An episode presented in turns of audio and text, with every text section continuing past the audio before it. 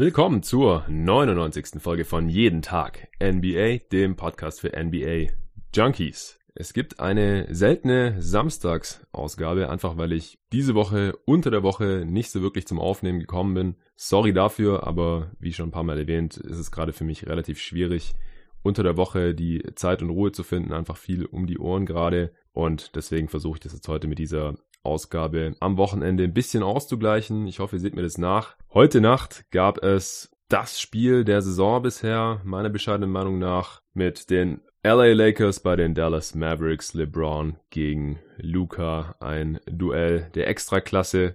LeBron im 17. Jahr, Luca im zweiten Jahr in der Liga und das war hier wirklich ein Duell auf Augenhöhe. Super spannend. Beide Teams hatten ihre Runs. Am Ende ging es dann in Verlängerung und im Endeffekt die Lakers dann siegreich. Ich war schon zur Halbzeit von Rockets gegen Nets aufgestanden, werde ein bisschen was über das Spiel noch sagen. Dann habe ich rübergeschaltet zu den Knicks bei den Celtics. Das war eine spannende Crunch-Time. Auch mit einem Game Winner dann entschieden dann eben letztendlich zum zweiten Teil des ESPN Doubleheaders. Das erste Spiel war da eben Rockets gegen Nets gewesen und das zweite dann Lakers gegen Mavs. Über diese drei Spiele werde ich sprechen. Der Fokus wird eindeutig auf letzterem liegen, denn das ist das einzige Spiel, das ich komplett gesehen habe. Über die anderen beiden Spiele kann ich nicht so viel sagen. Aber da das Format der letzten Folge ganz gut angekommen ist, wo ich eben über mehrere Spiele spreche, auch wenn ich einen Teil davon gar nicht komplett gesehen habe und deswegen auch nicht komplett analysieren kann, interessiert es euch anscheinend trotzdem, was meine Eindrücke von den Spielen sind, beziehungsweise dann der Crunch-Time, die ich dann noch verfolgt habe.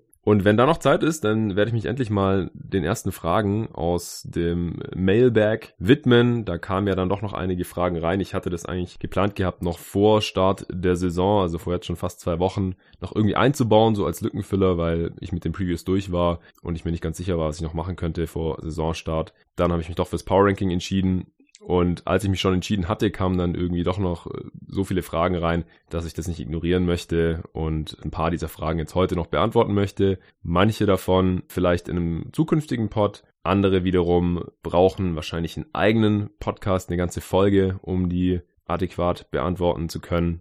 Also, wenn ihr heute eure Frage hier nicht beantwortet bekommt, dann seid bitte nicht traurig, ich habe sie nicht vergessen, sondern werde sie wahrscheinlich in Zukunft noch behandeln, entweder in einem anderen äh, Fragen-Podcast. Ich glaube, ich werde das Format dann Postsack nennen. Ich will es nicht Fragenpod oder Mailbag oder AMA nennen, weil es die meisten anderen Pods irgendwie schon nutzen sondern bei mir heißt es dann jeden Tag NBA Postsack. Ihr könnt mir auch einfach wieder Fragen schicken, wann sie euch eben einfallen. Am besten dann aber per E-Mail oder per Direktnachricht auf Facebook oder Instagram oder auch Twitter. Denn äh, wenn ihr mich einfach irgendwie markiert auf Twitter und dann die Frage stellt, ist mir jetzt halt aufgefallen, es ist schwierig, das im Nachhinein nochmal zu finden, wenn ich nicht sofort die Frage irgendwie rauskopiere und bei mir irgendwo abspeichere. Also es kann sein, wenn ihr mir so eine Frage gestellt habt, mich einfach markiert habt mit meinem Twitter-Handle at jeden Tag NBA auf Twitter und eine Frage gestellt habt, dass die Frage dann verloren gegangen ist, weil ich bekomme einfach oder ich habe relativ viele Notifications auf Twitter jeden Tag, weil ich da auch immer eifrig irgendwo am Diskutieren bin oder relativ viel poste und dann gibt's da eben immer relativ viele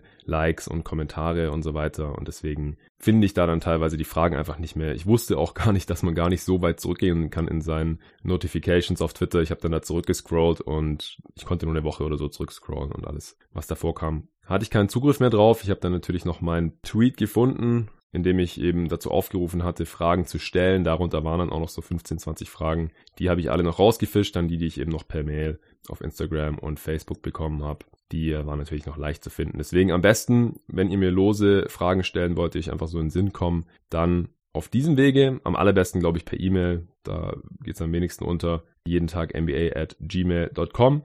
Und wenn ich mal wieder Fragen benötige, weil ich wieder hier so einen Postsack raushauen möchte, dann werde ich da auch wieder einen eigenen Tweet für absetzen und da könnt ihr dann auch wieder drunter auf Twitter kommentieren. Gut, soweit zum organisatorischen. Fangen wir an mit den Rockets bei den Nets. Der Homie Pascal Giedler, mit dem ich ja auch die Brooklyn Nets Preview hier aufgenommen hatte vor Saisonstart, der hatte noch den Tweet abgesetzt, ob es wohl over oder under 240 Punkte insgesamt geben wird in diesem Spiel. Und da habe ich dann so halbwegs im Scherz drauf geantwortet, ey, in Washington gab es 317 Punkte und du legst die Line hier bei 240, äh, ist doch ziemlich niedrig, so nach dem Motto. Aber tatsächlich, es ging 116 zu 123 aus, also insgesamt 239 Punkte und somit ein Punkt under dieser Line interessant, ja, die Rockets haben einfach nicht annähernd so gut getroffen wie noch in DC.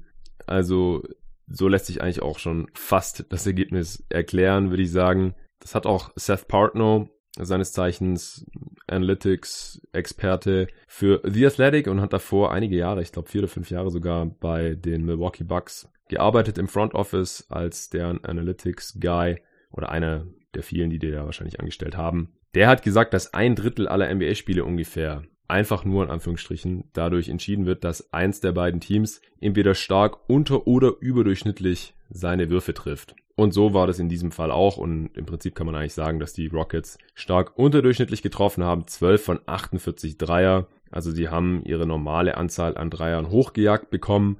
Das heißt, es liegt jetzt nicht unbedingt an der Defense, denn es wurde eben auch schon nachgewiesen durch verschiedene Studien, dass gute Defenses die Dreierquote nicht großartig beeinflussen können, sondern eben die Dreierversuche beeinflussen können. Also in der NBA ist es eben so, wenn man gute Defense spielt, dann kann die Offense in der Regel den Wurf gar nicht erst nehmen oder die nehmen den dann einfach nicht, wenn die keine halbwegs freien bekommen. Und wenn der Wurf halt mal hochgejagt ist, dann ist es einigermaßen egal, ob dann da noch ein Defender herangestürmt kam oder nicht. Und deswegen kann man sagen, wenn die Anzahl der Versuche so hoch ist wie immer, dann liegt es nicht unbedingt an der Defense, dass es die Quote so niedrig war hier mit 12 von 48. 25 Prozent natürlich weit unter dem Schnitt der Rockets. Nachgewiesen wurde das, wenn es interessiert, das kann man dann auch einfach mal googeln, weil vielleicht hört sich das erstmal nicht besonders intuitiv an, dass man die Quote nicht wirklich beeinflussen kann als Defender, gerade wenn man vielleicht von sich selbst ausgeht, hey, wenn ich zock auf dem Freiplatz oder im Verein, dann stört mich das aber schon, wenn da noch ein Defender kommt. Ja, man darf halt nicht immer so als äh, Amateurspieler von sich auf Profis schließen. Das läuft da einfach ein bisschen anders und in erster Linie konnte man es dadurch nachweisen, dass einfach die schlechten gegnerischen Dreierquoten nicht wirklich replizierbar waren. Also dass dieselben Teams in einem gewissen Zeitraum, sagen wir einfach mal in einer Saison, eine schlechte gegnerische Dreierquote hatten und dann in der nächsten Saison dasselbe Team oder von mir aus auch dieselben Lineups dann auf einmal eine viel bessere gegnerische Dreierquote hatten, was natürlich dann schlechter war für die Defense. Und was ist da dann der Grund? Der Grund ist einfach, dass man sich besonders beeinflussen kann, sondern dass es einfach in Anführungsstrichen Glück ist. Ja, was ist jetzt genau Glück? Bei Würfen in der NBA, das ist wieder ein ganz neues Thema. Da will ich jetzt auch nicht zu weit abschweifen, das ist dann vielleicht mal Thema für einen anderen Podcast. Aber die Nets, die hatten heute in Anführungsstrichen Glück, was ihre Dreier angeht. Die haben nämlich 19 von 32 getroffen. Das heißt, nicht so viele Versuche, sehr viel weniger als die Rockets mit nur 32. Aber die Quote von 59 Prozent ist natürlich abartig. Irving 5 von 8 von Downtown, Temple 4 von 6, Levert 1 von 2, Prince 6 von 10, insgesamt auch 27 Punkte, Topscorer der Nets und Joe Harris 3 von 4 von hinter der Dreierlinie. Der einzige, der keine Quote von mindestens 50% hatte, war Dinwiddie mit 0 von 2. Alle anderen 50% oder besser, daher auch diese krasse Quote. Und bei den Rockets eben Harden mal wieder 2 von 16. Der hat jetzt ein gutes Spiel bisher nur in dieser Saison, was das angeht. Und das wird jetzt eben in Washington im Spiel davor. Hatte ich auch drüber gesprochen im letzten Podcast. Westbrook 1 von 6, Gordon 0 von 5, 0 von 7 insgesamt aus dem Feld. Also auch er bisher mit ziemlich katastrophalen Quoten hier in dieser Saison. Ich hatte den auch in ein oder zwei Fantasy-Ligen, habe ihn direkt da gedroppt, weil er auch abseits der Dreier und Punkte nicht so viel beisteuert. Hier auch in dem Spiel. Er drei Punkte, ein Rebound und ein Assist in fast 30 Minuten Spielzeit. Das ist einfach nix. Ja, warum das Spiel trotzdem einigermaßen knapp war, ist eigentlich, dass die Nets 20 Turnovers hatten. Also die Rockets äh, konnten da schon relativ viele Turnovers forcieren, vor allem als sie dann ultra small gespielt haben mit PJ Tucker auf der 5, House auf der 4 und dann mit drei Guards mit Harden, Westbrook und entweder Gordon oder Rivers oder teilweise sogar Ben McLemore, der einer der wenigen war, der hier seine Dreier einigermaßen getroffen hat mit zwei von vier, über 20 Minuten Spielzeit auch bekommen hat in diesem Spiel. Die Rockets waren in der ersten Halbzeit schon mit 15 in Führung gewesen tatsächlich. Mitte des zweiten Viertels, wie gesagt, das hatte ich noch nicht gesehen. Zur Halbzeit war es dann wieder ein relativ knappes Spiel. Da stand es 61 zu 59 für die Nets. Wie gesagt, ich bin aufgewacht, habe gedacht, ah ja, das ist ja spannend, schaue ich doch mal rein.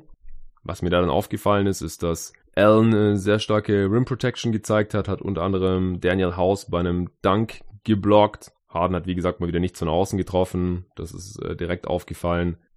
Auch insgesamt aus dem Feld 10 von 31, aber eben wieder 14 von 15 von der Freiwurflinie. So ist er dann auch insgesamt auch trotzdem auf 36 Punkte gekommen, aber 36 Punkte aus 38 Shooting Possessions. Das ist nicht besonders effizient. Westbrook übrigens auch nur mit 27 Punkten aus 27 Shooting Possessions. Auch nicht besser, also die haben sich da nicht viel genommen. Und Houston hat einfach im dritten Viertel überhaupt keine Stops hinbekommen. 34 Punkte kassiert von den Nets und sind dann folgerichtig im vierten Viertel super small gegangen, wie gerade schon gesagt, eben mit Tucker dann auf der 5. Und da konnten sie dann auch ziemlich viel Druck ausüben auf die Ballhändler, haben alles geswitcht. Und das hat die Nets dann eben schon vor Probleme gestellt. Also die sind dann selber nicht small gegangen, die haben dann zuerst weiter mit Jordan gespielt, das hat überhaupt nicht funktioniert, weil sie dann ihrerseits die Rockets nicht mehr verteidigen konnten. Dann mit Allen, aber der wurde dann eben auch immer rausgezogen, weil Tucker sich natürlich immer in die Corner verzieht in der Offense. Und dann hat er immer entweder einen freien Corner Three, der hat auch in dem Spiel 3 von 8 getroffen, eigentlich noch einen mehr, aber da stand er leider aus Sicht der Rockets leider aus, auf der Außenlinie, sonst wäre es 4 von 9 gewesen. Das hat den Rockets zu dem Zeitpunkt natürlich wehgetan, dass sie den Dreier nicht bekommen haben. Das war kurz vor Schluss. Ja, oder die Zone ist eben komplett frei gewesen, wo dann Westbrook und Harden natürlich reinziehen können und äh, dann natürlich auch finishen können, wenn sie da nicht großartig contestet werden oder das Foul ziehen können. So hat Houston im vierten Viertel nochmal 33 Punkte gemacht, aber so richtig spannend war die Schlussphase dann auch nicht mehr. Und Endeffekt mit sieben verloren. Bei den Nets, wie gesagt, Torian Prince auffällig mit 27 Punkten, 12 Rebounds. Der hat auch viel gegen Harden verteidigt. Hat da teilweise einen ganz soliden Job gemacht, aber gegen Harden sieht man natürlich auch sehr schnell ziemlich schlecht aus. One-on-one -on -one ist der einfach nicht wirklich aufzuhalten. Aber wie gesagt, seine Stepback-Dreier sind einfach mal wieder nicht gefallen heute. Ansonsten LeVert noch mit 25 Punkten, Irving 22 und 10 Assists, Temple noch mit 16 von der Bank, Joe Harris mit 15. Ja, und viel mehr werde ich zu dem Spiel jetzt auch nicht sagen, denn wie gesagt, mehr habe ich dann auch nicht gesehen. Ich habe dann, sobald das Spiel entschieden war, schnell zu Knicks Celtics rüber geschaltet, beim Stand von 91 zu 92 für die Celtics. Habe gehofft, dass das Spiel dann vorbei ist, bevor Lakers gegen Mavs losgeht. Interessant natürlich insofern, dass die Knicks bisher in der Saison erst ein Spiel gewinnen konnten und allgemein ungefähr so schlecht aussehen, wie ich das ja vor der Saison auch erwartet habe. Und die Celtics im letzten Spiel ja die Bucks durch einen riesigen Run noch äh, schlagen konnten und bisher eigentlich eher gut aussehen. Kemba hat dann auch direkt mal einen Dreier reingenagelt zum 95 zu 91. Im Gegenzug hat RJ Barrett einen Pull-Up-Dreier seinerseits versucht, der war nicht drin, das zählt auch nicht zu seinen Stärken, auch wenn der Dreier bisher ganz gut fällt für ihn. Auf der anderen Seite hat Kemba dann das gleiche direkt nochmal probiert, der ging dann aber nicht rein. Barrett, der ja sehr gut in die Saison gestartet ist. In dem Spiel nur mit 5 von 17 aus dem Feld, auch nur 1 von 4 von hinter der Dreierlinie, 4 von 6 von der Freiwurflinie, immerhin. Da schießt er bisher, glaube ich, unter 50 Prozent, was einen bisschen an der starken Dreierlinie auch zweifeln lässt. Ich denke, dass die Freiwurfquote noch ein bisschen hochgehen wird. Die war zwar auch nicht besonders gut am College, aber auf jeden Fall deutlich über 60 Prozent und die Dreierquote wahrscheinlich noch ein bisschen runterkommt. Nilikina nicht nur gespielt, sondern sogar gestartet. Das wird die Knicks-Fans, die ich so auf NBA-Twitter kenne, vom New York Knicks Fanclub Germany Austria freuen. Das wurde immer gefordert, dass er auf jeden Fall Spielzeit bekommen muss und hier ist er sogar gestartet, hat 38 Minuten gespielt. Allgemein sieht es so aus, also wie gesagt, ich habe nur die letzten zwei, drei Minuten gesehen, sieht es so aus, als hätte Fisdale die Rotation auf acht Mann verkürzt. Jeder hat mindestens 16 Minuten gesehen, die wenigsten hat Mitch Robinson gesehen als Starter auf der 5. Foul Trouble hat er nicht wirklich, ich habe nur drei Fouls. Ich weiß nicht, ob es Matchup bedingt war. Natürlich hat man auch wenig Spacing mit ihm drauf. Dazu kann ich jetzt nichts sagen. Vielleicht können wir dann an die ein oder anderen Knicks-Fans oder auch David, der Celtics-Fan hier, der auch die Celtics-Preview mit mir aufgenommen hat und ja auch die ganzen Grafiken hier für jeden Tag NBA immer macht. Die können da sicherlich dann noch was auf Twitter ergänzen, denn die haben das Spiel auf jeden Fall gesehen. Ja, und Nili Kinder, wie gesagt, 38 Minuten. Stats sehen ganz solide aus. Er hat auch gegen Kemba Walker verteidigt, als er drauf war. In der Crunch-Time dann hat Fizz womöglich immer Offense-Defense-Substitutions gemacht. Da kam dann immer Ellington für die Offense rein und Nelikina für die Defense. Ellington nur mit drei von zehn von drei in diesem Spiel. Die restlichen Starter neben Nelikina, Barrett und Robinson waren dann Morris Senior und Randall. Morris mit Revenge Game in Boston, 29 Punkte, 9 Rebounds. Gute Quoten, hat auch wichtige Dreier getroffen, da komme ich dann gleich noch zu. Und von der Bank dann Portis mit knapp 21 Minuten, 13 Punkte, 6 von 16 aus dem Feld, nicht so toll. Knox 29 Minuten, 12 Punkte aus 12 Shooting Possessions, auch nicht so toll. Ja, und das war's. Das heißt, im Umkehrschluss Gibson und Trier mit Did Not Play Coaches Decision. Gar nicht aufgeführt sind hier die anderen nominellen Point Guards der Knicks, Dennis Smith Jr., Dann ist, glaube ich, die Stiefmutter verstorben. Ich nehme an, dass er deswegen noch aussetzt. Und Alfred Payton, der anscheinend auch gefehlt hat, der davor ja der Starter auf der 1 war. Und so musste Fistel hier fast notgedrungen auf Nilikina zurückgreifen. Aber wenn man mit dieser Rotation nach Boston fährt und da dann fast den Sieg holen kann, dann ist es vielleicht ein Anstoß für ihn, hier weiterhin mit dieser Rotation zu fahren. Naja, nachdem auf jeden Fall Kemba diesen Pull-Up-Dreier daneben gesetzt hatte, hat auf der anderen Seite Marcus Morris mit ein bisschen Glück nach einer Deflection auf einmal den Ball auf dem linken Flügel an der Dreilinie gehabt und ihn reingenagelt zum 94 zu 95, ein Punkt Rückstand. Die Knicks haben in der Defense alles geswitcht mit dieser Lineup. Also drauf waren zu dem Zeitpunkt eben nicht mit Robinson, sondern Nilikina Barrett, Morris, Randall und Kevin Knox. Also man hat klein gespielt und damit dann eben alles geswitcht. Ich gehe mal davon aus, dass man damit ganz gut gefahren war gegen die Celtics in diesem Spiel vorher, sonst hätte man wahrscheinlich nicht daran festgehalten. Aber die Celtics haben sich dann eigentlich ganz ruhig immer ihr Mismatch aussuchen können. Und meistens war das dann äh, Kemba gegen Julius Randle, der kein guter Defender ist, aber wenn er defensiv was solide macht, dann ist es eben noch Switchen, weil er ist einigermaßen mobil. Also als Help Defender, Rim Protector und sowas, da ist er halt richtig schlecht. In dem Fall ist dann äh, Kemba gegen ihn gezogen. Natürlich kommt er trotzdem an ihm relativ leicht vorbei als kleiner spritziger Guard. Hat dann beide Freiwürfe auch reingemacht. Somit waren die Celtics wieder 97 zu 94 vorne. Auf der anderen Seite hat OJ Barrett einen Rechtskorbleger daneben gelegt. Dann ist Hayward gegen Randall gezogen, also auch Hayward, der seit seiner Verletzung jetzt immer noch nicht wieder ganz auf der Höhe ist, was den Antritt angeht und die Spritzigkeit angeht. Aber auch er ist so halbwegs an Randall vorbeigezogen an der linken Baseline. Tatum ist schön zum Korb gecuttet gegen Marcus Morris und hat den Ball einfach reinlegen können, dann zum 99 zu 94, 1,50 vor Ende. Da habe ich schon gedacht, hm, war es das jetzt vielleicht schon, wenn die Knicks jetzt hier nicht bald scoren können, dann ist das Game wohl durch. Die Celtics waren mit Walker Smart, Tatum, Hayward und Daniel Tice auf dem Feld. Marcus Morris hatte den Ball in der rechten Corner hinter der Dreierlinie, wurde von Hayward verteidigt. Die sind dann mit den Köpfen aneinander gerasselt. Ich würde jetzt nicht sagen, dass es faul war von einem von beiden, passiert einfach ab und zu. Und Morris hat dann im Nachhinein auch überm Auge geblutet. Auch bei Hayward hat man gesehen, dass der da ein bisschen was quasi an derselben Stelle abbekommen hatte. Aber Morris konnte zu dem Zeitpunkt dann einfach nichts mehr sehen, hat sich so mit dem Ball in der Hand nach vorn übergebeugt und so musste New York das letzte Timeout nehmen zu diesem Zeitpunkt, also fast zwei Minuten vor Schluss. Haben sie das letzte Timeout dann schon verbraten müssen, weil sie sonst Gefahr gelaufen wären, den Ball irgendwie zu verlieren, weil Morris in dem Moment halt irgendwie handlungsunfähig war durch diesen Crash. Im Endeffekt ist dann Randall gegen Tatum gezogen, wurde gefoult, hat Freiwürfe bekommen, nur ein von beiden reingemacht zum 95 zu 99 dann. Die Celtics haben sich wieder ihr Mismatch ausgesucht. Aus meiner Sicht waren sie da teilweise dann ein bisschen ideenlos gegen dieses Switching. Also wollten dann wirklich irgendwie immer nur das Mismatch aussuchen. Das hat teilweise relativ lang gedauert, bis sie dann überhaupt einen Move Richtung Korb gemacht haben. Klar, sie waren vorne, wollten natürlich auch ein bisschen Zeit von der Uhr nehmen, aber mit anderthalb Minuten sind vier Punkte halt auch nicht die Welt. Es sind nur zwei Possessions. Deswegen äh, kam es dann auch ganz gelegen, dass Smart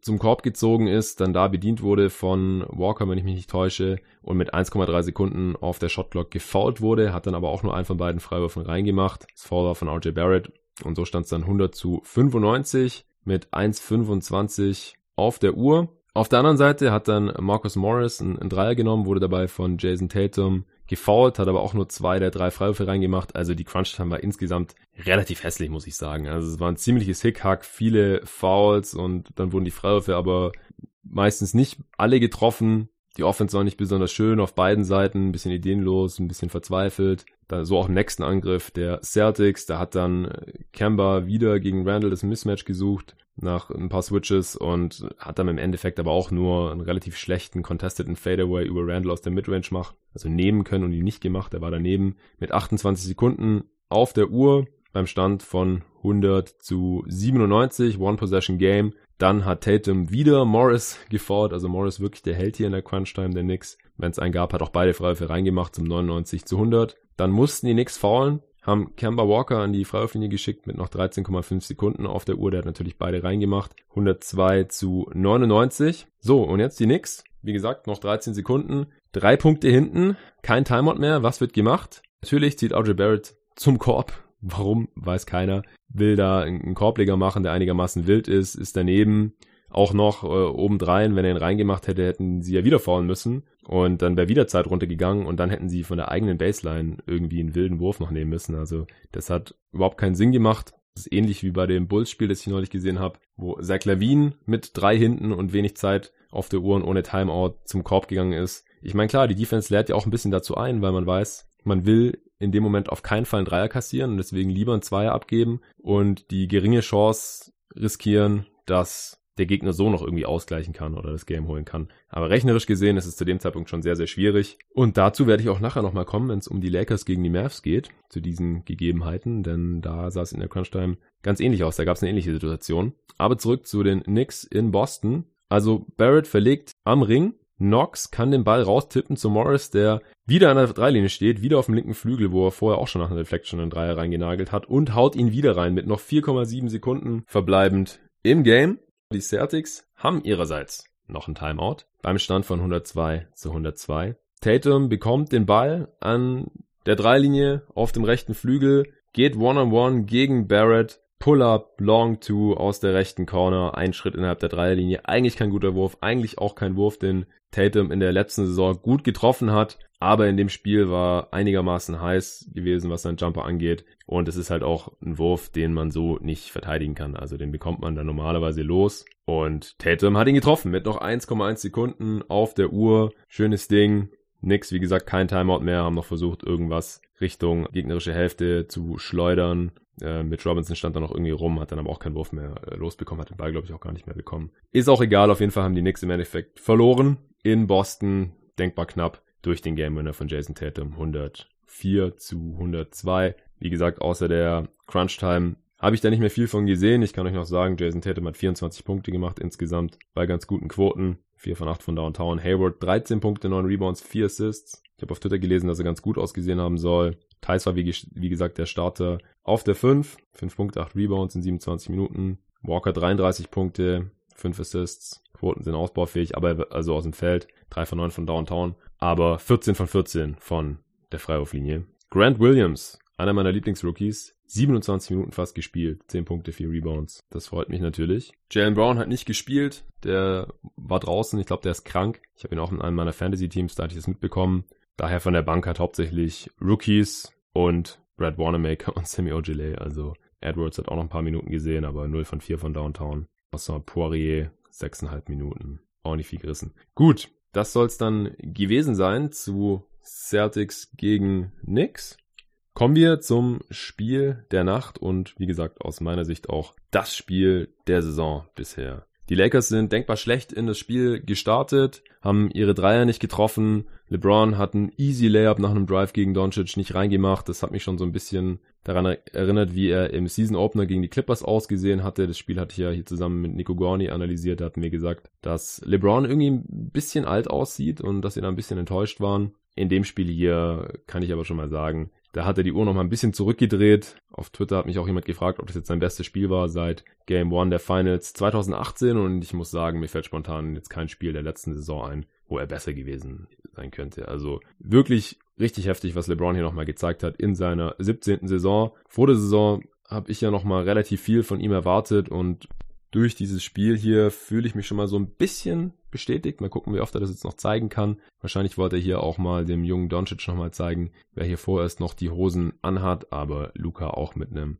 richtig, richtig guten Spiel. Gerade im dritten Viertel hat er mal gezeigt, was so in ihm steckt. Da hat dann zum Beispiel auch Ben Taylor auf Twitter sich dazu hinreißen lassen zu schreiben, dass das das beste Viertel ist von Luka Doncic, das er je gesehen hat. Also wenn ihr eine Chance habt, dieses Spiel noch zu sehen, dann zieht es euch auf jeden Fall rein. Wenn ihr in diesem Wochenende ein Spiel anschauen wollt, dann schaut dieses Spiel an. Meine Empfehlung. Ihr dürft jetzt trotzdem noch zuhören und wenn ihr das Spiel schon gesehen habt, dann hoffe ich, dass ihr auch trotzdem noch zuhört. Vielleicht interessieren euch meine Beobachtungen ja trotzdem und dann könnt ihr die mit euren abgleichen oder wir können danach dann auf Twitter drüber diskutieren, wenn ihr mögt. Es stand jedenfalls relativ schnell dann 2 zu 11 aus Sicht der Lakers.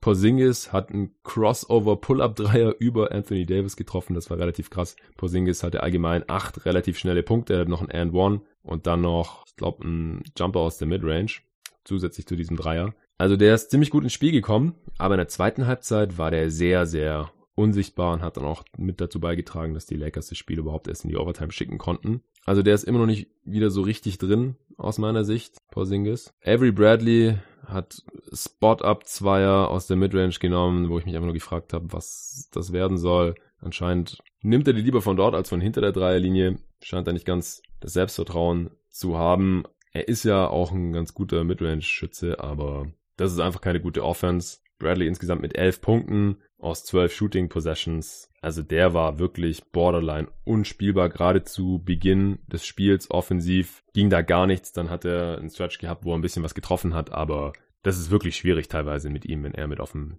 Feld steht, dann kann er wirklich nicht viel draus machen aus den Räumen, die eben durch Anthony Davis und LeBron James für ihn geschaffen werden. Mitte des ersten Viertels waren die Mavs da schon 20 zu 7 vorne. Da habe ich schon gedacht, okay, das könnte wirklich übel werden, wenn es so weitergeht, wenn man es so hochrechnet. Aufs ganze Viertel 40 zu 14. Das wäre dann so ähnlich wie die Suns neulich gegen die Warriors.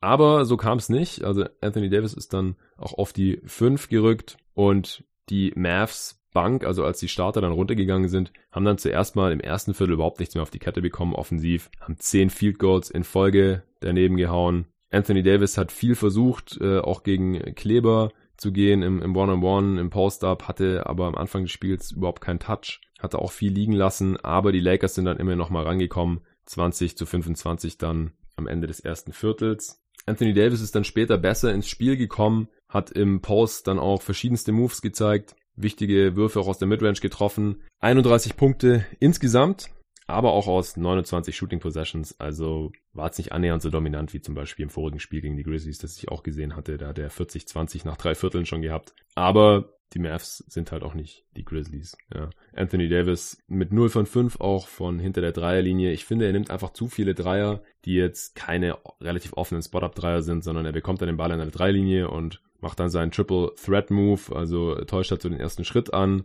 oder macht einen Fake oder sowas und dann nimmt er den Dreier, der so halb verteidigt ist und die gehen mir einfach viel zu selten rein. Dafür ist sein Dreier aus meiner Sicht nicht gut genug. Da muss er andere Lösungen finden. Aber insgesamt unterm Strich war es natürlich schon extrem wichtig, was er hier im Scoring vor allem dann gegen Ende des Spiels noch gezeigt hat. Denn außer LeBron kam dann da auch nicht mehr besonders viel. Also Danny Green hat noch ein paar wichtig, ganz, ganz wichtige Dinge reingemacht. Später 14 Punkte insgesamt, dann Bradley, wie gesagt, 11. Und sonst hat niemand zweistellig gescored hier von den Lakers. Auch Troy Daniels zum Beispiel, der hatte einige richtig weit offene Würfe im zweiten Viertel, hat nichts getroffen, 0 von 2 von Downtown, 0 von 4 aus dem Feld insgesamt in knapp 9 Minuten und das ist halt sein einziger Job. Das ist der einzige Grund, wieso er überhaupt in der NBA ist und überhaupt bei den Lakers unter Vertrag steht, dass er halt die offenen Würfe reinhaut und das hat er in dem Spiel hier überhaupt nicht getan. Quinn Cook auch nicht mal einen Wurf losbekommen in viereinhalb Minuten Einsatzzeit. KCP macht da weiter, wo er in den ersten beiden Spielen angefangen hatte. Eins von fünf wieder aus dem Feld in über 20 Minuten Einsatzzeit. Nur zwei Pünktchen. Kai Kusma hatte sein erstes Spiel nach der Fußverletzung, die sich da in der Offseason zugezogen hatte. In dem Spiel hier jetzt hat er noch eine Minutes Restriction gehabt. Ich glaube, 20 Minuten hätte er maximal spielen dürfen. Im Endeffekt waren es knapp 19, in dem Fall 9 Punkte gemacht. Auch 0 von 4 von hinter der Dreierlinie, 3 von 8 aus dem Feld für 9 Punkte und 3 Rebounds. Der könnte dann wirklich noch für Scoring-Entlastung sorgen, vor allem wenn nur einer von LeBron oder Anthony Davis drauf ist oder wie man es ja auch gesehen hat.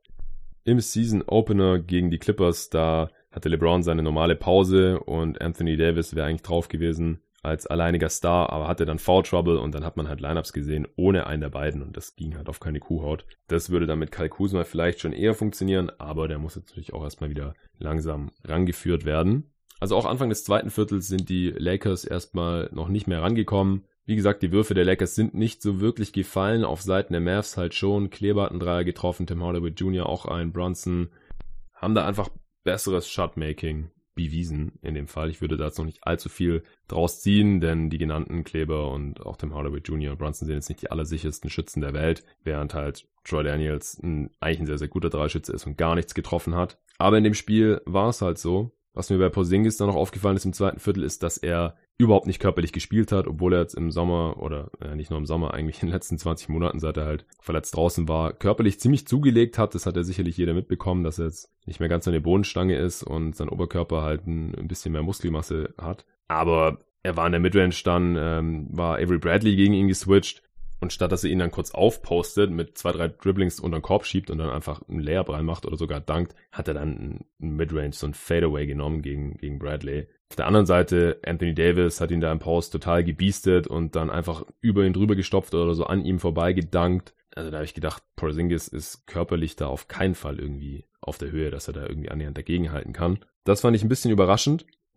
Also die Mavs in der ersten Halbzeit das klar bessere Team, waren teilweise mit 15 Punkten schon weggezogen. Zur Halbzeit waren sie 58, 48 vorne, dann noch mit 10. LeBron hat sich im zweiten Viertel dann schon so langsam ein bisschen in den Rhythmus gespielt, aber vor allem in der ersten Halbzeit ist mir auch aufgefallen, dass einige Würfe, die auch hätten drin sein können, halt so in and out waren.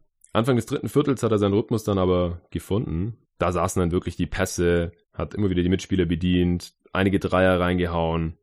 Und so haben die Lakers sogar so Mitte des dritten Viertels mal kurz die Führung geholt. Dann, als LeBron runtergegangen ist, haben sie die aber direkt wieder abgegeben. Also LeBron auch in dem Spiel mit dem besten Plus-Minus-Wert, die Lakers mit ihm auf dem Feld mit plus 15, während halt die ganzen Bankspieler alle eigentlich einen negativen Wert hatten. Mit Ausnahme von Dwight Howard, der dann auch im Prinzip das ganze vierte Viertel und die Overtime durchgespielt hat, also Teil der Crunch-Time-Lineup war, 27 Minuten bekommen hat auch in der Zeit, sehr gut verteidigt hat, also sehr viel besser halt einfach auch als McGee. Da liegt natürlich die Messlatte nicht besonders hoch. Vier Punkte hat er gemacht, acht Rebounds, zwei Steals und drei Blocks. Und einen illegalen Screen in der letzten Possessions der regulären Spielzeit, aber da komme ich dann nachher noch dazu. Und Quinn Cook, der hat auch noch einen positiven Wert, aber wie gesagt, das liegt sicherlich nicht an ihm, denn er hat in viereinhalb Minuten absolut nichts gemacht. Finde ich mal geil, wenn man so einen Boxscore reinschaut und einfach durchgehend Nullen drinstehen. Nur Nullen. Nichts anderes. Manche nennen es dann, also er hat vier Minuten Spielzeit, deswegen dann 4 Trillion, also vier und dann ganz viele Nullen. Ja, kommt nicht so oft vor.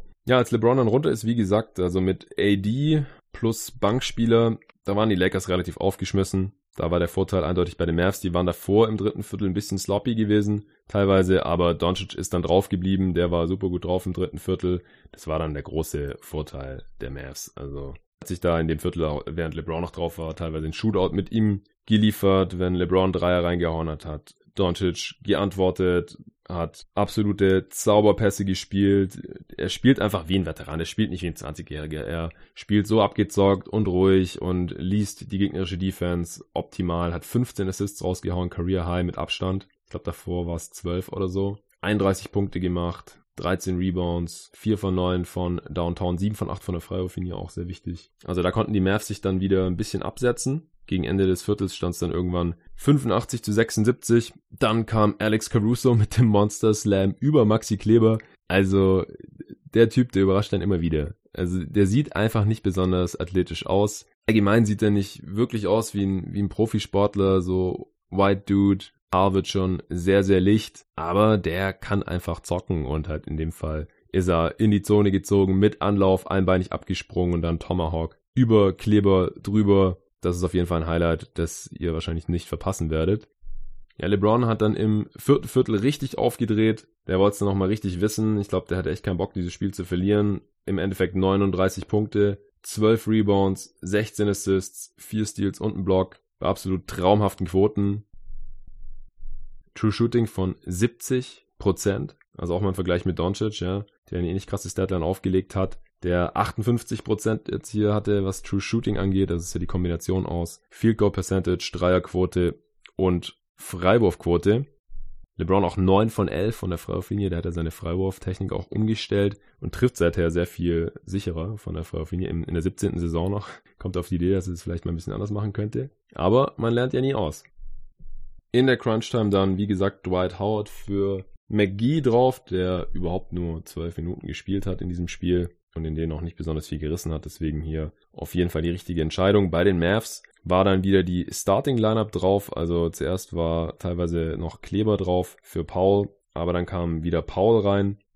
Da hat dann auch Anthony Davis seine Chance gesehen und ihn ein paar Mal im Post-Up erfolgreich attackiert, hat er die verschiedensten Moves ausgepackt und dann eben auch im Gegensatz zum Beginn des Spiels relativ sicher verwandelt. Beim Stand von 99 zu 98 ist dann was relativ Folgenschweres passiert für die Mavs. 1,47 vor Schluss ist Doncic mit Dwight Howard kollidiert, haben auch ihre Köpfe aneinander geschlagen, ähnlich wie im Celtics-Knicks-Spiel vorher Morris und Hayward. Howard scheint das nicht besonders wehgetan zu haben, aber Doncic hat sich da schwer am Hinterkopf wehgetan, ist erstmal liegen geblieben.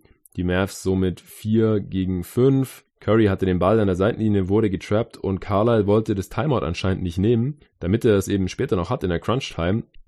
Aber Curry wurde dann eben gedoubled und Anthony Davis hat den Jump Ball dann auch erzwungen. Davis gegen Curry war natürlich dann witzlos. Und so haben die Lakers wieder den Ball bekommen.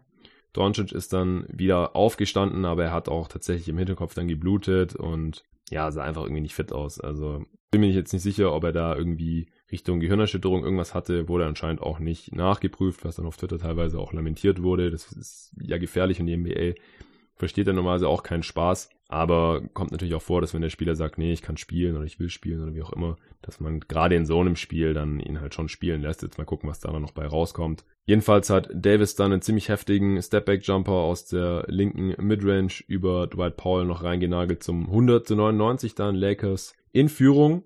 Auf der anderen Seite hat Doncic dann einen Pull-Up-Jumper aus der Midrange seinerseits nicht getroffen. Davis hat dann direkt wieder einen ähnlichen Wurf versucht mit 42 Sekunden auf der Uhr, der nicht drin war. Ich weiß nicht, ob das die beste Option war, auch wenn er gerade davor einen ähnlichen Wurf getroffen hat, ist es halt schon noch ein sehr, sehr schwieriger Wurf. Aber die Lakers Offense, wenn wir ehrlich sind, ist halt auch nicht besonders kreativ, sondern die gehen dann halt einfach immer entweder über LeBron oder über Davis und bei Davis dann halt irgendwie entweder so in der Midrange oder halt direkt ins Post-Up. Ich wäre trotzdem dafür, dass man da vielleicht mal das eine oder andere Play läuft auch wenn man im Endeffekt über Davis und LeBron gehen will, kann man ja vielleicht es den Jungs ein bisschen einfacher machen, indem man ein bisschen aus der Bewegung kommt oder einfach irgendwie noch eine Weakside Action mit einbaut, dass die Defense ein bisschen beschäftigt wird und da nicht so leicht helfen können. Wie auch immer, der war jedenfalls nicht drin. Mavs Timeout. Luka Doncic sah sich dann Anthony Davis gegenüber. Den konnte er im Drive dann One-on-One schlagen, ist Richtung Zone gekommen. Es kam natürlich die Help Defense. Doncic Kickout in die rechte Corner auf Dorian Finney-Smith, der meilenweit offen steht und der hat den Dreier eiskalt reingehauen mit noch 30 Sekunden zu spielen. Somit die Mavs 102 zu 100 in Führung. Lakers haben dann ihrerseits ein Timeout genommen und dann ist was passiert, worüber ich mich auf Twitter auch aufgeregt habe. Avery Bradley war zum einen auf dem Feld, was ich schon an sich nicht ganz verstanden hatte, denn wie gesagt, offensiv war er wirklich jetzt nicht herausragend in dem Spiel. Ist nicht der sicherste Shooter der Welt und was auf dem Feld steht, ist das eine. Das andere ist dann, wieso er überhaupt in das Play involviert wird. Also LeBron hatte den Ball. Das ist ja einigermaßen logisch natürlich. Vor allem bei dem Game, das er hier eben abgeliefert hatte zu dem Zeitpunkt. Gar keine Frage. Aber wieso kommt Avery Bradley hoch, stellt einen Screen? Habe ich gedacht, okay, Pick and Pop. Aber er ist nicht zur Dreilinie gepoppt, sondern so in die Midrange gerollt. Und habe ich gedacht, ist es jetzt echt das Go-To-Play hier? Ist das das Play, das Frank Vogel hier gerade im Timeout aufgemalt hat? Ein Pick and Roll mit LeBron als Ballhändler und Avery fucking Bradley als Rollman. Wenn man Anthony Davis im Team hat, also ich habe es überhaupt nicht verstanden. Bradley dann in die Midrange, wie gesagt, gerollt. LeBron passt ihm auch noch und er hat dann halt diesen Midrange-Stamper genommen und natürlich nicht getroffen. Doncic holt den Rebound. Dwight Powell wird gefoult, trifft aber nur ein von beiden. Die Mavs somit statt 104 zu 100, 103 zu 100 nur in Führung mit noch sechs Sekunden auf der Uhr. One Possession Game. Die Lakers nehmen wieder ein Timeout und haben diesmal eine bessere Idee, als ein Pick and Roll mit Avery Bradley zu laufen. Und zwar war das ein, ein Hammerplay. Äh, LeBron zieht Richtung Korb über links. Gleichzeitig wird Danny Green von Dwight Howard freigescreent, damit er in der Corner frei steht. Dieses Play dürfte aber eigentlich nur funktionieren, wenn die Lakers nicht mit drei hinten liegen und die Mavs somit auch den Drive verteidigen müssen. Denn mit sechs Sekunden auf der Uhr kann man sich natürlich ein Layup oder ein Dank fangen, weil dann ist man ja immer noch vorne und die Gegner müssen faulen. Und wie ich ja vorhin schon gesagt habe, es macht eigentlich keinen Sinn, hier auf zwei zu gehen. Man braucht unbedingt einen Dreier. Das heißt, die Mavs müssen gegnerische Dreier tunlichst vermeiden, am besten gar keinen Wurf zulassen oder wenn dann nur sehr schwere. Eigentlich muss überhaupt niemand innerhalb der Dreilinie wirklich verteidigen. Es muss alles geswitcht werden und es muss auf jeden Fall priorisiert werden, dass niemand der Lakers einen Dreier hochbekommt. Was passiert? Dwight Howard screent gegen Seth Curry, während LeBron eben über links zum Korb zieht und Kleber rotiert instinktiv von Dwight Howard natürlich weg und will am Korb aushelfen gegen LeBron. Aber wie gesagt, wenn der da jetzt gedankt hätte oder einen Korbleger reingemacht hätte, wäre das halb so wild gewesen für die Mavs. wären immer noch vorne gewesen. Aber Dwight Howard screent nicht nur gegen Seth Curry, sondern hält ihn auch noch fest am Trikot oder an der Hose. Könnt ihr euch gerne reinziehen in der Wiederholung. Gibt's überall auf Twitter und sonst wo zu sehen. Seth Curry kommt trotzdem noch einigermaßen gut durch und springt auf Green, der mittlerweile den Kickout-Pass bekommen hat von LeBron. Der hat von unterm Korb aus in die rechte Corner zu dem freien Danny Green rausgespielt. Der Pass ist leider ein bisschen zu niedrig. Green muss den so ein bisschen unten an seinem Knöcheln aufheben. Sieht, wie Curry angesprungen kommt, faked erstmal. Curry springt vorbei und dann kann er mehr oder weniger noch seelenruhig hochsteigen und das Ding mit dem Buzzer reinjagen. Also, richtiger Hirnfurz der Mavs Defense. Zum einen, dass sie anscheinend nicht richtig eingestellt war und dass irgendwie gesagt wurde, hey, wenn es irgendwie ein Off-Ball-Screen gibt, dann muss auf jeden Fall geswitcht werden. Dann muss der Big, also in dem Fall Kleber, auf den Guard, also in dem Fall Danny Green, raus switchen, dass der auf keinen Fall einen freien Wurf hat. Und wenn jemand zum Korb geht, dann lass den von mir aus gewähren, in dem Fall LeBron, und versuch nicht da irgendwas zu contesten. Viele haben dann natürlich auch, ich habe das auf Twitter dann auch so geschrieben, mehr oder weniger, viele haben dann auch auf diesen Illegal Screen von Howard hingewiesen. Ja, es stimmt, es war ein Foul, also es war glasklaren Foul. Aber es stimmt halt auch leider, wie ich finde, dass sowas in solchen Situationen nicht gepfiffen wird. Also da ist wirklich alles erlaubt, mehr oder weniger, was Moving Screens, Illegal Screens, Halten, Zerren, Ziehen, Kratzen angeht, off the ball, da gucken die Refs nicht hin, beziehungsweise die pfeifen da dann nur sehr, sehr ungern einen Offensivfoul in so einer Situation, dass dann im Prinzip das Spiel entscheidet, sondern sie wollen im Prinzip die Leute, die am Ball was machen, das Spiel entscheiden lassen und im Endeffekt, wenn es jetzt ein sauberes Screen von Howard gewesen wäre, dann wäre das ja immer noch ein Fehler von den Mavs gewesen. Ja? Und Curry ist ja trotzdem noch zu Green gekommen. Der hatte sogar noch contested, nur Green hat ihn halt rausgefaked. Kann natürlich sein, dass wenn er nicht von Howard festgehalten worden wäre, dass er dann gar nicht erst gesprungen wäre, sondern ein Closeout ohne den Boden zu verlassen gelaufen wäre, was natürlich besser ist, weil dann ist der Fake nicht so effektiv. Aber im Endeffekt halte ich halt dieses Off-Ball-Foul von Howard hier nicht für spielentscheidend, sondern den Fehler, dass Maxi Kleber nicht zu Danny Green rausrotiert ist, sondern runter zum Korb, weil dann hätte Howard da mit Curry machen können, was er will. Wenn der Big auch da ist, über Kleber macht Green diesen Wurf. Wahrscheinlich eher nicht. Und dann trifft er nicht und dann verlieren die Mavs hier, äh, gewinnen die Mavs hier 103 zu 100. So steht es 103 zu 100 und die Lakers haben sich in die Overtime gerettet. In der Overtime dann haben die Lakers relativ schnell einfache Punkte bekommen. Erstmal Pick and Roll, LeBron James und Anthony Davis. Dank von AD, dann auf der anderen Seite hat Luca nochmal eine so ein bisschen mitbekommen von LeBron und ist hingefallen, ist dann nur langsam wieder hochgekommen. LeBron hat das eiskalt ausgenutzt, dass äh, die Mavs da kurz irgendwie auf Doncic gewartet haben oder einfach auch gepennt haben. Dann in der Transition Defense, Anthony Davis war alleine unterwegs auf dem Weg zum Korb und LeBron findet ihn dann und dann kann er gleich nochmal danken, steht direkt 107 zu 103. Und ab da war es eigentlich auch immer ein Two-Possession-Game für die restliche Overtime.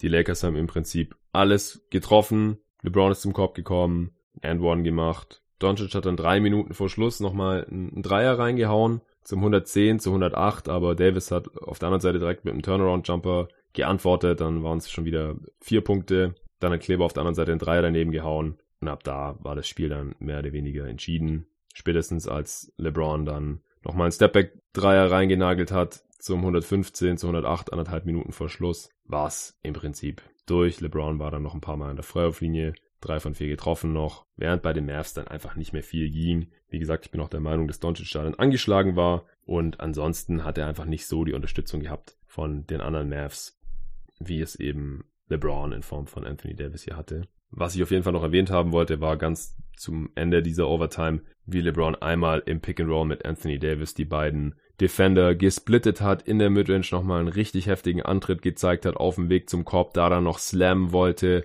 dabei gefault wurde, deswegen war der Dank da nicht drin. Aber das sah mir wirklich sehr stark nach Prime LeBron aus und deshalb in Overtime da fragt man sich manchmal schon, wo LeBron dann nochmal die Kraftreserven hernimmt. Also wie damals in Spiel 7 2016 Finals, als er noch diesen Chase-Down-Block rausgeholt hat gegen Andre Iguodala. Also selbst hier mit bald 35 kann er mal noch so einen raushauen. Das macht mir wirklich Mut für die restliche Saison und dann vielleicht auch für die Playoffs. Also das hatte wirklich Playoff-Intensität, dieses Spiel. Die Fans in Dallas sind auch extrem abgegangen. Dadurch, dass Steph Curry jetzt drei Monate ausfallen soll mit seiner Handverletzung, hat, wird er jetzt eine Operation haben, um die gebrochene Hand zu richten und dann fällt er drei Monate aus. Das heißt, die Warriors werden garantiert nichts mit den Playoffs zu tun haben. Es ist eins der vielen möglichen negativen Szenarien für die Warriors eingetreten, von denen ich immer wieder hier in diversen Pods gesprochen habe, dass ich es eben für wahrscheinlich halte, dass eins dieser negativen Szenarien eintritt für die Warriors und sie dann eben relativ leicht aus den Playoffs rausfallen, als dass alle fit bleiben und sie irgendwie nicht katastrophal schlecht in der Defense sind und Curry die Offense mehr oder weniger alleine noch zusammen mit Russell und Green tragen kann und sie dann irgendwie over Underline reißen, 48 Siege holen und auf Platz 6 oder sowas im Westen landen. Deswegen haben wir jetzt nur noch sieben dieser Top 8 im Westen aktuell, von denen so wie jeder ausgegangen ist, dass sie die Playoffs unter sich ausmachen. Und deswegen muss ja ein anderes Team im Westen dann in die Playoffs nachrücken. Könnten die Mavs sein und jetzt wünscht sich natürlich der eine oder andere schon, dass dann die Mavs wieder auf die Lakers treffen und Spiele dieser Art wie hier heute Nacht dann in den Playoffs wiederholt werden. Und zwar vier bis sieben Mal hintereinander. LeBron der erste Laker mit dieser Statline von 30 Punkten, 10 Rebounds, 15 Assists oder mehr. Seit 1990, seit Magic Johnson, also seit fast 30 Jahren jetzt. Endstand war dann 119 zu 110 für die Lakers. Wie gesagt, in der Overtime haben LeBron und Co. das dann relativ schnell klar gemacht. Die Lakers mit 66 Punkten in der Zone, also haben hier auch ein bisschen die Schwächen der Mavs Defense aufgezeigt. 19 zu 6 Fast Break Punkte, die Mavs dagegen mit der sehr viel besseren Shooting-Leistung, 14 von 36 von hinter der Dreilinie, 39 Prozent. Die Lakers nur 9 von 32, 28 Prozent. Und die Mavs haben sehr viel mehr Rebounds geholt, vor allem am offensiven Ende. 18 Offensiv-Rebounds, hier Dorian Finney-Smith 5, Kleber 3, Marjanovic 3, der übrigens in den ersten Minuten der Saison gesehen hat. Bisschen mehr als 10 Minuten. 4 Punkte, 7 Rebounds. War Teil der Bankline-Up der Mavs, die die Lakers Anfang des zweiten Viertels da ziemlich auseinandergenommen hat. Hat dann in der Crunch-Time aber keine Spielzeit mehr gesehen, obwohl er der Mav war mit dem besten Plus-Minus-Wert mit plus 9. Also mit ihm auf dem Feld lief es richtig gut. Andererseits, das haben wir ja auch schon in den Playoffs letztes Jahr bei Philly gesehen, kann er halt schon relativ gezielt attackiert werden. Hat auch nur zwei von fünf aus dem Feld getroffen. Ja, mehr hätte ich jetzt auch nicht zu diesem Spiel. Wie gesagt, war extrem sehenswert. Super Duell zwischen LeBron James, dem Allstar und vielleicht immer noch besten Spieler der Liga. Also wenn er das jetzt noch ein paar Mal bestätigen kann in dieser Saison, diese, solche Spiele hier, dann kann man die Dis Diskussion auf jeden Fall wieder aufmachen, nachdem der ein oder andere hier schon den Abgesang auf LeBron eingestimmt hatte.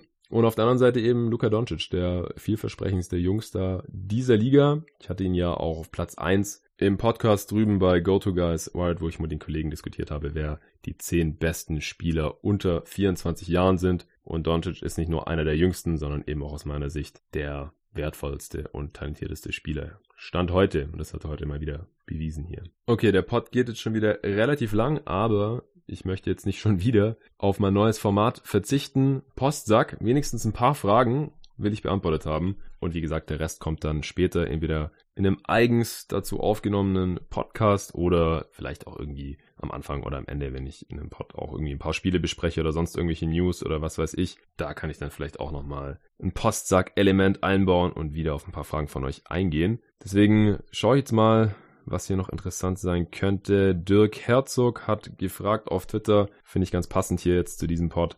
Mit Doncic und Zion waren in den letzten beiden Drafts zwei überragende Talente dabei. Wen hättest du lieber in deinem Team und um wen würdest du eine neue Franchise aufbauen? Hm, ich weiß jetzt nicht, ob das zwei verschiedene Fragen sind. Also grundsätzlich sehe ich Doncic schon auf jeden Fall vor Zion, stand heute noch. Also das hatten wir, wie gesagt, auch kurz diskutiert in dem Podcast der Top 10 Spieler U24 bei GoToGuys Wired zusammen mit David Krutt und Patrick Preis habe ich da auch meinen Senf zu abgegeben. Und ich hatte Doncic auf 1, wir hatten keine Rookies mit drin, weil da noch so ein bisschen die Bewertungsgrundlage einfach fehlt, aber wir haben sogar auch diskutiert, wo wir Zion hätten. Und David hätte ihn ganz vorne, ich hätte ihn auf Platz 3 oder 4 gehabt und somit eben definitiv hinter Doncic. Einfach weil man bei Doncic jetzt schon gesehen hat auf NBA-Niveau, was er leisten kann. Zion mag vielleicht die höhere Upside haben. Bei ihm habe ich aber einfach Riesenschiss vor seiner Verletzungsanfälligkeit. Das habe ich hier im Pod jetzt auch schon mehrmals erwähnt und wurde jetzt halt leider traurigerweise auch direkt bestätigt hier mit der Ausfallzeit von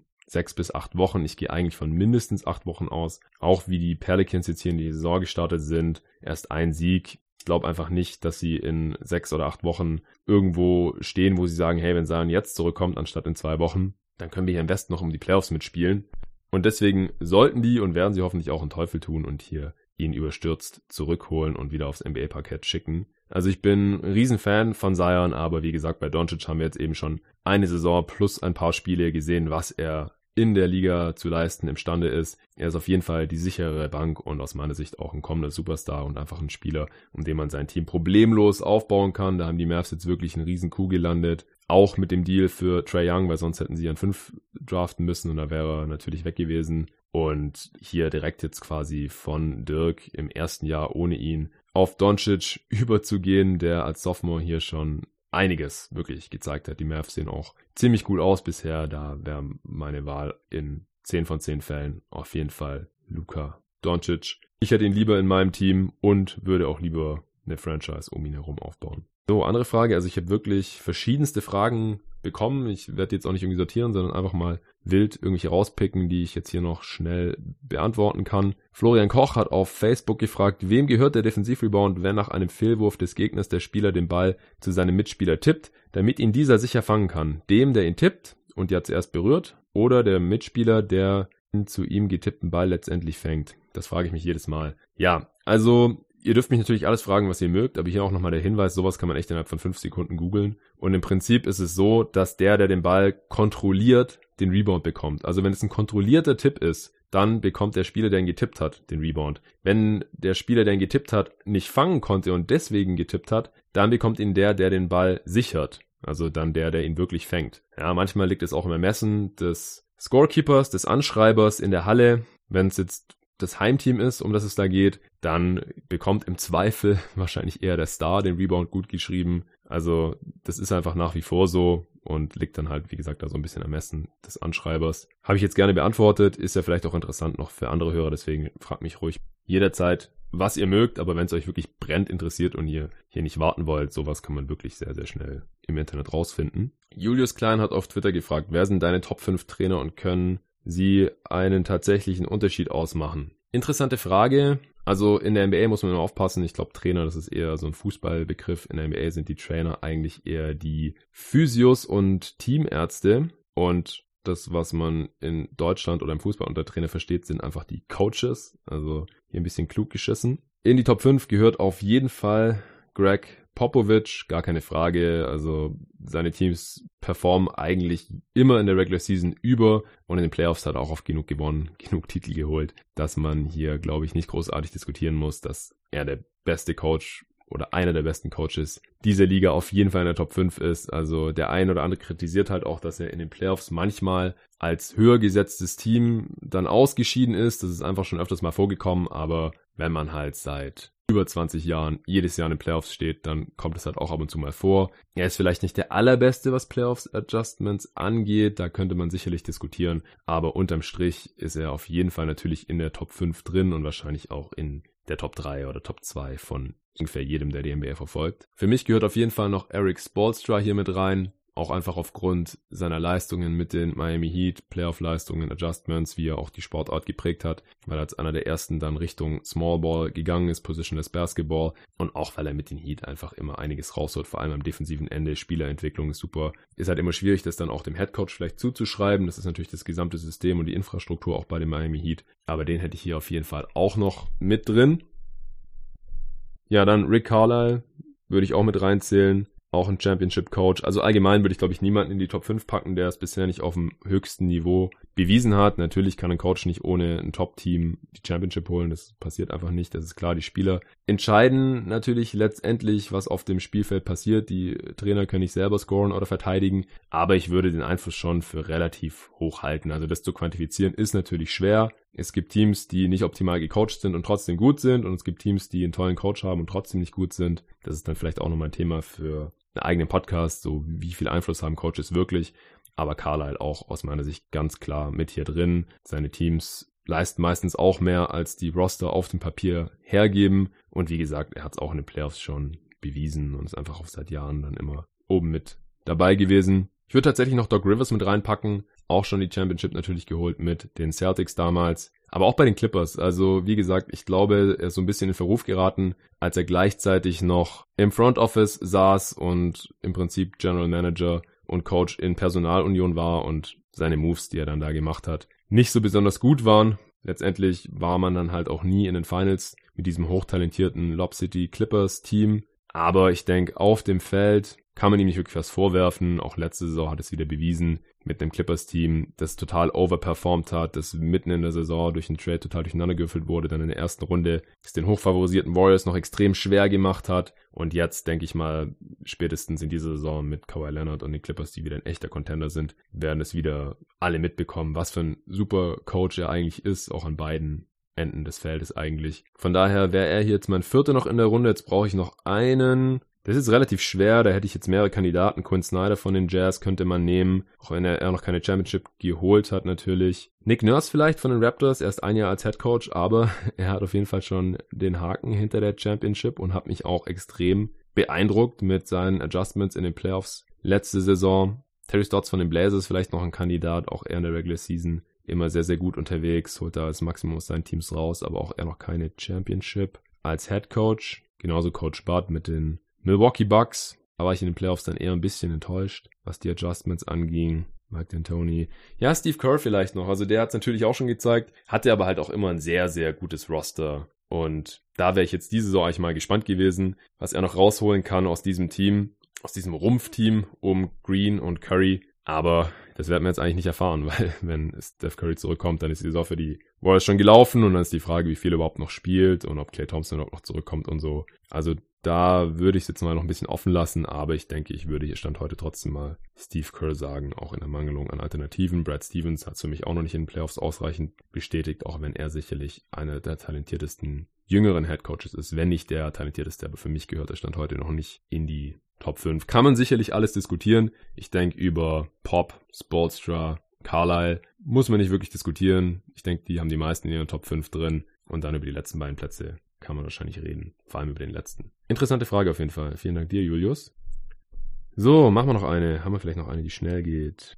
Ja, at MSL93L auf Twitter hat gefragt, verfolgst du noch andere Sportarten außer B-Ball? Wenn ja, welche und wie intensiv hast du in der NBA noch Lieblingsteams nach den Suns? Wer sind deine Top 3 Lieblings-Suns-Spieler all-time? Ja, das ist alles schnell beantwortet. Verfolge ich noch andere Sportarten? Nein. Ich konzentriere mich zu 100% auf Basketball und auch wirklich nur auf die NBA. Denn von anderen Sportarten verstehe ich nicht so viel. Natürlich kommt man in Deutschland nicht drum rum, auch mit Fußball aufzuwachsen. War früher natürlich auch viel Kicken mit Freunden, habe äh, auch immer die Weltmeisterschaften, Europameisterschaften, teilweise auch Champions League und so verfolgt in, in meiner Jugend, bevor ich dann wirklich intensiv mich mit der NBA beschäftigt habe. Aber ich muss sagen, Basketball ist einfach die sehr viel interessantere Sportart für mich. Und mittlerweile juckt mich Fußball eigentlich nicht mehr. WM oder sowas gucke ich dann manchmal noch mit anderen Leuten zusammen, aber so wirklich reizt mich das nicht mehr. Ich habe auch vielen anderen Sportarten mal zumindest eine Chance gegeben. Als ich in den USA gelebt habe, war ich mal bei einem NHL-Spiel, war ich mal bei einem Baseballspiel, ich war bei den Footballspielen von meiner Uni, von University of Miami, von Hurricanes und so. Also alles mal gesehen, aber so richtig gepackt hat mich das alles nicht. Gerade Baseball war super lame. NHL, also Eishockey fand ich vielleicht noch am interessantesten so, war auch ein geiles Spiel, ging auch in Overtime und so. Das hat schon Bock gemacht. Aber auch da steige ich einfach nicht so durch, was die Regeln angeht. Und Football ist natürlich extrem kompliziert. Und ich sehe es einfach so, jedes Spiel, das ich verfolge von einer anderen Sportart, da könnte ich mir eigentlich auch ein NBA-Game reinziehen währenddessen. Könnte was lernen dabei noch über die Spiele, über die Teams, hätte viel mehr Spaß dabei und wieso sollte ich die Zeit dann in Anführungsstrichen für andere Sportarten verschwenden? Also bleibe ich lieber bei der NBA. Habe ich noch andere Lieblingsteams nach den Suns? Nicht so wirklich. Also Miami hat einen Platz in meinem Herzen, einfach weil ich da mal ein Jahr gelebt habe und da einfach viele Spiele gesehen habe. Und ansonsten tut ich halt immer noch so ein bisschen natürlich für das Team, wo LeBron gerade spielt, auch wenn es mir jetzt bei den Lakers relativ schwer fällt, bei den Cavs und natürlich auch bei Miami war das noch sehr viel einfacher. Einfach auch, weil er immer im Osten gespielt hat und mein Lieblingsteam, die Suns, natürlich im Westen und bei den Playoffs oder so nie aufeinander getroffen sind und noch nur zweimal im Jahr gegeneinander gespielt haben. Aber ein richtiges Lieblingsteam habe ich ansonsten nicht. Also ich glaube, ich habe mit relativ großem Abstand die meisten Fanartikel oder Merchandise oder wie auch immer man das nennen möchte von den Heat. Einfach, wie gesagt, weil ich da gewohnt habe und man da nicht drum rumkommt. Ich einfach so oft irgendwie ein geiles T-Shirt gesehen habe oder Jerseys im Angebot oder Caps oder was weiß ich. Da habe ich einfach richtig viel Zeug. Auch mehr als von den Suns, weil man da in Deutschland einfach relativ schwer drankommt, denn ich auch noch nie in Phoenix war, ehrlich gesagt. Deswegen könnte man vielleicht denken, ich bin ein richtig krasser Heat-Fan. Bin ich aber nicht. Also ich finde das Team ganz cool. Ich finde auch Sportstra cool. Aber ansonsten hat das Team jetzt natürlich nur noch sehr wenig mit dem Team von 2012, 13 zu tun. Was war's noch? Ah ja, genau. Wer sind deine Top 3 Lieblings-Suns-Spieler all-time? Auch das ist schnell erzählt. Sean Marion war so der Spieler, der mich überhaupt erst zu den Suns gebracht hat. Auch schon bevor Nash dabei war, fand ich den richtig cool. Ein sehr, sehr moderner Spieler eigentlich. Das war damals total besonders, dass der mit nur 6'7 viel auf der 4 gespielt hat, war aber einfach so athletisch und defensiv auch so gut und so ein guter Rebounder, dass man das machen konnte. Heute, wo sehr viel mehr Small gespielt wird, ist es ja völlig normal. Und bei den Suns war der einfach richtig krass unterwegs noch. Einer der besten Defender der Liga, 2010 aufgelegt, auch viele Dreier getroffen mit seinem funky Wurf. Den fand ich wirklich richtig gut. Und als dann noch Steve Nash dazugekommen ist, der mein Lieblings-Suns-Spieler all time ist, definitiv, war das einfach richtig gut anzuschauen. Ich mochte auch immer noch Amari Stoudemire, aber zu meinen Top 3 gehört er letztendlich nicht. Dafür hat er zu viele Lücken im Spiel gehabt und war auch einfach ein bisschen komischer Typ manchmal. Deswegen ist mein dritter Suns Lieblingsspieler aller Zeiten auf jeden Fall Boris Diaw. Richtig cooler Spieler auch, kam damals dann im Sign Trade für Joe Johnson. Und keiner hat so richtig was von ihm erwartet und dann war Murray Stoudemire verletzt, dann ist er auf einmal an seiner Stelle gestartet und hat halt als Big ständig Triple Doubles aufgelegt, weil er einfach ein super intelligenter Passer war und in diesem Pace and Space Team unter Dan Tony total aufgegangen ist. Also war ein perfekter Spieler dafür. Sehr, sehr sympathisch auch. Sehr, sehr cooler Typ. War auch krass athletisch. Also der konnte als junger Spieler von der Freiwurflinie stopfen. Das kann man sich gar nicht mehr vorstellen, wenn man nur die letzten Jahre erlebt hat, wo er immer so einen kleinen Ranzen vor sich hergeschoben hat. Aber ja, Sean Marion, Steve Nash und Boris Diaw. Auf jeden Fall meine drei Lieblings-Suns-Spieler all time. So, eine Frage machen wir noch. Tom Schneider, Kollege von GoToGuys, hat gefragt auf Twitter, was wäre aus deiner Sicht die wichtigste Regeländerung, die als nächstes folgen sollte? Und Ed Straßenkicker hat auf Twitter direkt noch hinterhergeschoben. Warum nur eine? Hau gleich alle Regeländerungen raus, die du dir wünschst. Das wäre auf jeden Fall auch ein Thema für einen eigenen Podcast. Das werde ich jetzt nicht tun. Wie gesagt, der hier ist eh schon überdurchschnittlich lang, aber es ist Wochenende und ich hoffe, dass der dann trotzdem noch gehört wird. Die erste Regeländerung, die mir da einfällt, sind Fouls, die offensichtlich begangen werden, um den Fastbreak zu unterbinden, aber kein Clear Path sind und deswegen ganz normales äh, Seiten aus sind einfach. Das geht mir gehörig auf die Eier. Also die sogenannten Euro Fouls. Spieler begeht einen Turnover und der Gegner will losrennen. Es ist kein Clear Path Foul, weil nicht niemand mehr zwischen dem Spieler mit dem Ball und dem Korb ist zum Zeitpunkt des Fouls, weil vielleicht noch irgendwie ein, zwei andere Spieler da irgendwo rumstehen. Aber es ist ganz klar, durch dieses Foul wird die Transition oder ein Fast Break unterbunden. Das macht das Spiel einfach kaputt und ist hässlich und aus meiner Sicht auch ein bisschen unsportlich. Also du kannst, man kann von mir aus gerne auf den Stil gehen und wenn man dann einen Foul begeht versehentlich, dann muss es von mir aus keine Strafe nach sich ziehen. Aber wenn man einfach nur den Gegenspieler umrammt oder ihn umarmt oder ihn am Arm reißt oder irgend sowas, einfach damit es keine Transition gibt oder keine einfachen Punkte geben kann, das finde ich einfach hässlich. Das sollte nicht passieren dürfen. Aber wie gesagt, dadurch, dass Clear Path oft nicht erfüllt ist, gibt es dann einfach nur Einwurfseite und das stört mich. Also da muss man aus meiner Sicht eine andere Lösung finden. Das ist das, was mich am meisten nervt aktuell. Gut, es gibt noch sehr viele andere Fragen, die ich gerne auch noch beantworten werde. Wie ihr jetzt gemerkt habt, sind die meisten total zeitlos. Also die, die jetzt irgendwie zum Zeitpunkt vor Saisonstart gestellt wurden und seither auch nicht mehr ganz aktuell sind, die machen jetzt auch nicht mehr so viel Sinn hier zu beantworten und die fallen dann vielleicht raus. Ansonsten, wenn eure Frage jetzt heute nicht dabei war und ihr mir die per E-Mail, Facebook oder Instagram Nachricht geschickt habt oder eben unter diesem Tweet auf Twitter gestellt habt, dann wird die höchstwahrscheinlich noch in Zukunft beantwortet werden. Wie gesagt, wenn ihr noch weitere Fragen an mich habt, dann schickt mir die gerne at jeden Tag NBA oder auf Facebook und Instagram auch unter jeden Tag NBA oder auf Twitter, wenn ich da mal wieder einen Aufruf machen sollte. Macht mir auf jeden Fall Bock hier dieses Postsack-Segment und es wird es auch in Zukunft wieder geben. Gebt mir gerne Rückmeldung dazu. Wie immer gerne auch zum Pod an sich. Ihr dürft gerne auf iTunes oder Apple Podcasts auch eine Rezension schreiben, da gibt's dann wieder Shoutouts. Die nächste Folge ist die 100. Das wird eine Jubiläumsausgabe, da habe ich mir ein paar Sachen überlegt, die ich machen möchte, was äh, Shoutouts angeht. Bin wirklich froh, dass ich jetzt schon fast die 100 voll gemacht habe in so kurzer Zeit, deswegen würde ich da dann gerne mal was dazu sagen, auch wie es in näherer Zukunft weitergehen soll. Und ansonsten ist für die nächste Folge das erste Update meines Power Rankings geplant. Ich hatte ja am Tag vor Start der Regular Season mein Power Ranking der zu erwartenden oder von mir erwarteten Teamstärke rausgehauen. Wenn ihr das noch nicht gehört habt, dann hört da doch noch mal rein, bevor dann mein Update rauskommt. Ich werde da noch nicht total überreagieren und jetzt Teams, die Stand heute super aussehen, direkt an die Spitze setzen und sagen, hier, die sind jetzt das beste Team der NBA. Phoenix, äh, sondern ein bisschen anpassen, ein bisschen nach oben und nach unten schieben, basierend auf den dann ersten zwei Wochen NBA Basketball. Da ist jetzt doch schon einiges passiert, wo man sagen kann, weiß nicht, Die Warriors sind jetzt eben kein Top 15 Team der Liga mehr oder so sondern wahrscheinlich eher irgendwie in den schlechtesten 5 bis 10 anzusiedeln, je nachdem. Ich werde mir das alles noch genauer anschauen, dann ranken und dann zu jedem Team kurz was sagen. Es wird vielleicht nicht mal in ein Part reinpassen, sondern vielleicht werden es dann noch zwei Parts. Mal schauen, das dürft ihr dann Anfang der kommenden Woche erwarten. Es sei denn, es passiert irgendwas krasses bis dahin, dann werde ich natürlich sofort einen Emergency Podcast aufnehmen, wenn irgendein Spieler sich schwer verletzt. Was wir natürlich nicht mehr hoffen wollen, das reicht jetzt wirklich schon hier mit Zion, Bagley, Suspendierung von Aiton, Curry und so. Wir wollen, dass die Spieler fit bleiben und dass die Teams möglichst in voller Stärke antreten können und sich duellieren können. So wie heute Nacht die Lakers und die Mavs. Das war wirklich geil. Hat mir wirklich Spaß gemacht, das Spiel anzuschauen, jetzt auch hier für euch zu analysieren. Ich hoffe euch auch. Vielen Dank fürs Zuhören und bis zum nächsten Mal.